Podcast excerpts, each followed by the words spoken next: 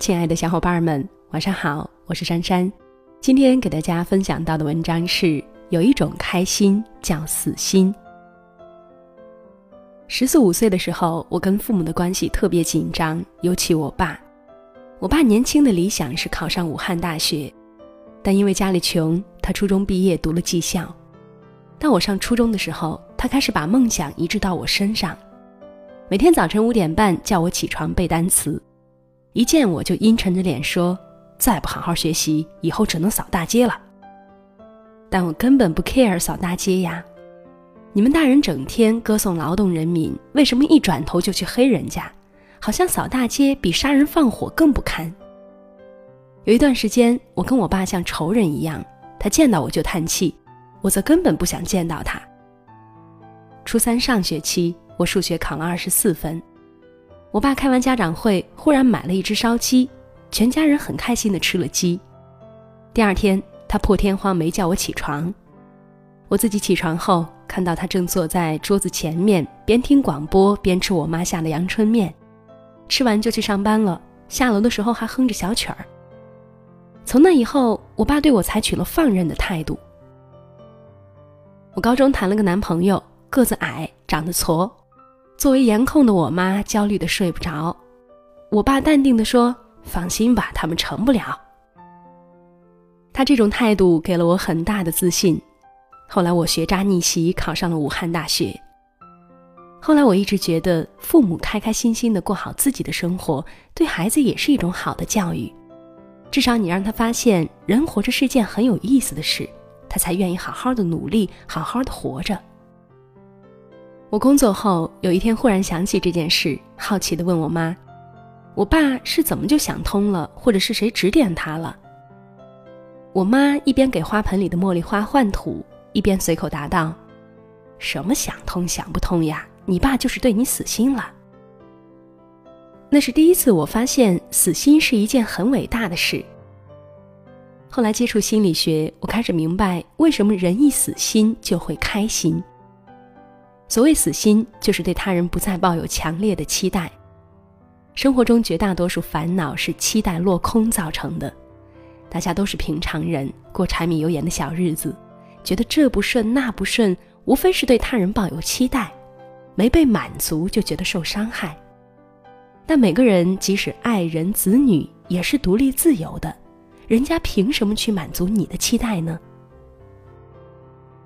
以前有个同事总跟我们聊她婆婆，当时我还没有生孩子，每天听她的抱怨，对我真是最佳的绝育广告。后来她产后抑郁，去看心理医生，接受了大半年的咨询。慢慢可以正常的跟我们聊聊电影、服装，谈谈工作和未来。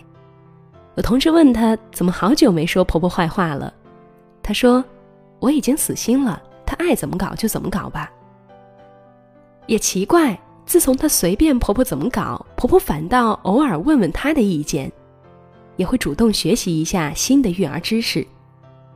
为什么非得我们死心了，世界才重新美好呢？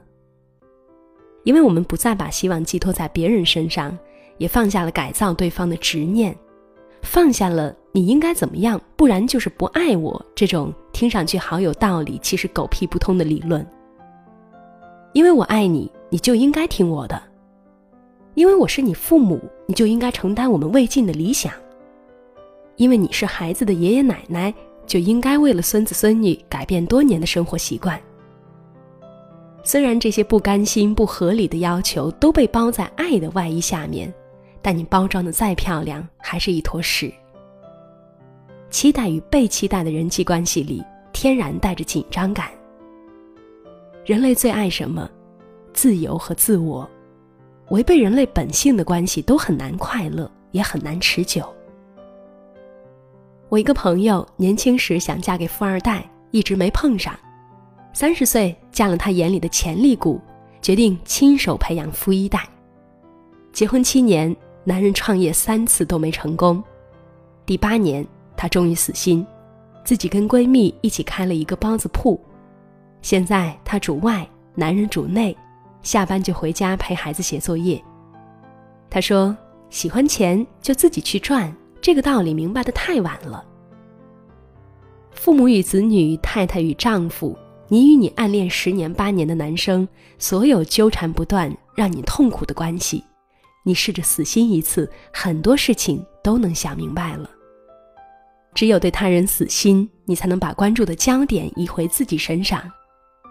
而我们终其一生的努力，真正能够把握的，也不过是自己的喜怒哀乐。自己忠是自己，他人忠是他人。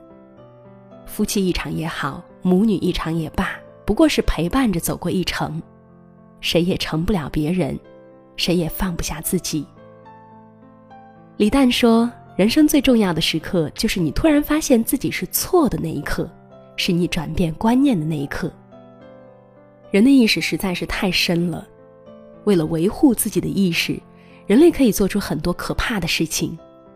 如果你能从根本发现自己原来没有那么对，整个人生进程就会有质的改变。学会对他人死心，可能是对自己有信心的开始。即使与你关联的所有人都是渣，你也可以把自己活成一朵花儿。所以就这样吧，凉薄而热烈的活着。只有别人的不优秀，才能衬托你的优秀。你干嘛一天到晚想要改变别人呢？